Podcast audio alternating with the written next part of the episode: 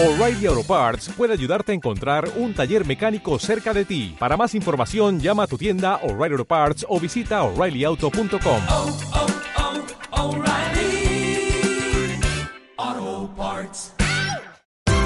Esto es una producción de Mindalia Televisión y Mindalia Radio, audiovisuales sin ánimo de lucro de mindalia.com, para aportar conocimiento y crear conciencia. Mindalia.com, la primera red social de ayuda altruista a través del pensamiento.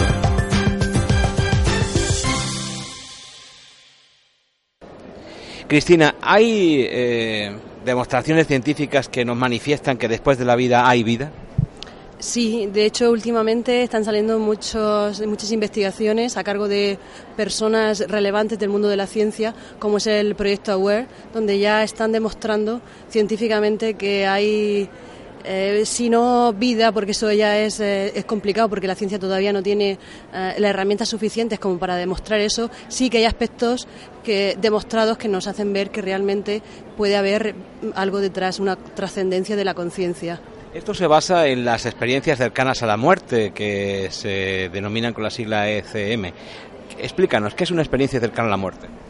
Una experiencia cercana a la muerte son esos hechos que eh, ocurren cuando una persona ha sido, en muchos casos, diagnosticada eh, clínicamente muerta y entonces durante ese tiempo de pérdida de conciencia ha experimentado determinadas sensaciones, emociones y visiones que mm, que son bastante diferentes a lo que pueden ser las alucinaciones y durante esa, ese tiempo han experimentado cosas como por ejemplo el ver una luz, el ver un túnel, el encontrarse con sus familiares ya fallecidos. Entonces todo esto lo que nos hace ver es que probablemente existe una conciencia y una trascendencia de la conciencia después de la muerte. Es algo muy, muy popular, muy arraigado en el pueblo, el que cuando un familiar, sobre todo mayor, se, se muere, empieza a decir pocos días antes o pocos momentos antes de su muerte que empieza a ver a familiares, empieza a hablar con ellos y bueno, la gente dice que son desvaríos. ¿Esto también forma parte de una experiencia cercana a la muerte? ¿Es posible? Sí, de hecho son las visiones en el lecho de muerte. Suele ocurrir prácticamente en todos los casos, siempre que la persona esté consciente o tenga una semiconsciencia. Y en ese momento, prácticamente casi siempre, son como dos o tres días antes de morir, suelen decir que ven a sus familiares y amigos que vienen, eh, que están hablando con ellos. En la mayoría de los casos dicen que vienen a recogerles y tienen esa amplitud, digamos, de conciencia para poder darse cuenta y diferenciar de lo que podría ser un invento, una invención o una alucinación. En base a esos estudios que se han ido recogiendo a lo largo de la historia y sobre todo, como tú dices, frecuentemente, eh, últimamente se han recogido, recogido con más frecuencia, ¿cuáles son los estándares, la generalidad en torno a una experiencia cercana a la muerte? Hay una serie de síntomas, por decirlo de alguna manera, que son comunes a todo el mundo, independiente de la religión que profesen o de las creencias que tengan. Sí, bueno, el, suelen darse como unos elementos que son lo que los, todos los científicos y los investigadores de la CCM dan como válidos. Entre ellos está la experiencia extracorporal, donde la persona es capaz de verse a sí mismo, eh, bueno, o ver su cuerpo. Eh, suele haber también, eh, pues lo que decía antes, ¿no? Una luz, un túnel, sobre todo eh, cosas relacionadas con el ámbito no físico, no físico como por ejemplo la, la, alteración del espacio y del tiempo. Todos dicen que es imposible vivir en tan poco, tan poco tiempo que han estado sin conciencia. Um, de, de, haber vivido tantas cosas, como por ejemplo la revisión vital, ¿no? en el que la persona ve pasar toda su vida eh, o ve hechos importantes de su vida y cosas que, que si lo trasladáramos al tiempo físico, al tiempo normal, lineal, como el que conocemos, sería imposible. Tú has tenido, has hecho estudios sobre Murcia, sobre experiencias cercanas a la muerte. También nos has puesto algunos casos, eh, algunos ejemplos con personas que han tenido o que han vivido experiencias cercanas a la muerte con otras eh, personas. Cuéntanos.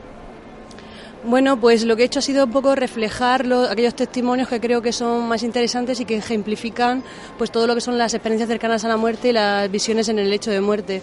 Pues hechos como, por ejemplo, eh, personas que han tenido un accidente y que jamás han visto y han creído que estas cosas pudieran darse y entonces vivir en carne propia pues lo que es eh, eh, toda esta experiencia extracorporal o, la, la alteración del tiempo también visiones, gente que, que, en sus últimos momentos ha relatado estar viendo a sus familiares que se han ido, eh, bueno, este tipo de cosas que lo que nos hace ver es que quizá, bueno, pues hay algo más que no comprendemos, algo más que, que está ahí, que se está dando, que parece ser que siempre se le ha dado una explicación que no tiene nada que ver con la ciencia, sino como que eran cosas que solían ocurrir, porque, bueno, pues en los últimos momentos de vida eh, a la gente eh, pues tenía alucinaciones, que eran producto quizá de alteraciones físicas propias de los momentos antes de la muerte o este tipo de cosas, ¿no? O incluso la- los fármacos, ¿no? Que podrían tener algún tipo de, em, de, de influencia sobre, sobre este tipo de visiones. Pero realmente nos estamos dando cuenta de que,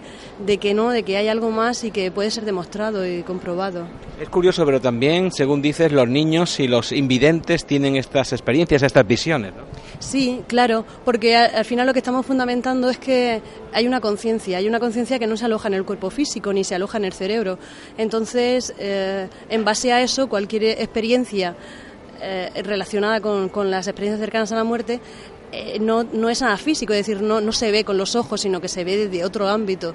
Por lo tanto, una persona invidente, en el momento de su, de su paro cardíaco, el momento en el que no es consciente de, de, su, de su cuerpo o que está en un estado de inconsciencia o declarado clínicamente muerto, puede estar viendo lo que ocurre perfectamente porque no son los ojos lo que ven, sino la conciencia. Y en el caso de los niños es, es igual, ellos experimentan la- las experiencias cercanas a la muerte igual que un adulto.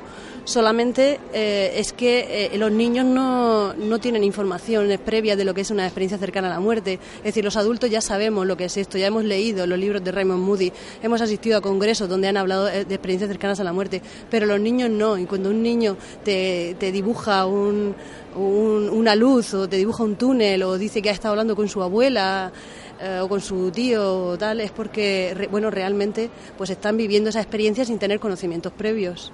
¿Cuál es la frontera? ¿Cuál es el límite cuando se tiene una experiencia cercana a la muerte para volver a la vida, a, la- a esta vida física? Porque hay mucha gente que está en ese túnel, recorre ese espacio y tiene esas visiones, pero finalmente vuelve a la vida. Eh, ¿Dónde está ese límite? ¿Qué es lo que ocurre allí? Bueno, pues por lo que la gente comenta, suelen ver cosas que les hace pensar, creer que de, ahí tienen que volver. Es decir, hay personas que dicen que han visto una especie de cortina de humo eh, después de atravesar ese túnel que le impedía, le impedía avanzar. Hay personas incluso que han visto como unas manos que estaban eh, dirigiéndose hacia ellos, haciéndole la señal de parar, de que no tienen que volver. Cada uno experimenta cosas diferentes, es decir, no hay algo común en el sentido de que no todos experimentan la misma situación, sino que son diferentes, pero sí que, que, bueno pues tienen tienen un regreso en la mayoría de los casos porque hay otros casos en los que se han encontrado con que esas personas esos seres con los que se encuentran durante esa ECM eh, les dicen que tienen que volver o que o pueden elegir entre volver o continuar pues, en el mundo espiritual y entonces si siguen ahí ya nosotros no podemos hacer nada porque no vuelven y no nos pueden contar la experiencia. Y cuando vuelven hay personas que manifiestan eh, pues otro tipo de, de, de dones, como poder curar, etcétera. Cuéntanos, ¿hay también algo de esto en lo que a eso se refiere, te pregunto? Sí, hay un alto porcentaje de personas que desarrollan determinadas capacidades sensitivas o capacidades de sanación a través de las manos o, o de conocer, de saber qué es lo que va a pasar a nivel físico en una persona. Eh, sí, esto se suele dar con bastante alta frecuencia. Eh, particularmente, independientemente de los estudios, tendrás una, un criterio propio en cuanto a todo lo que has visto, todo lo que has eh, podido estudiar.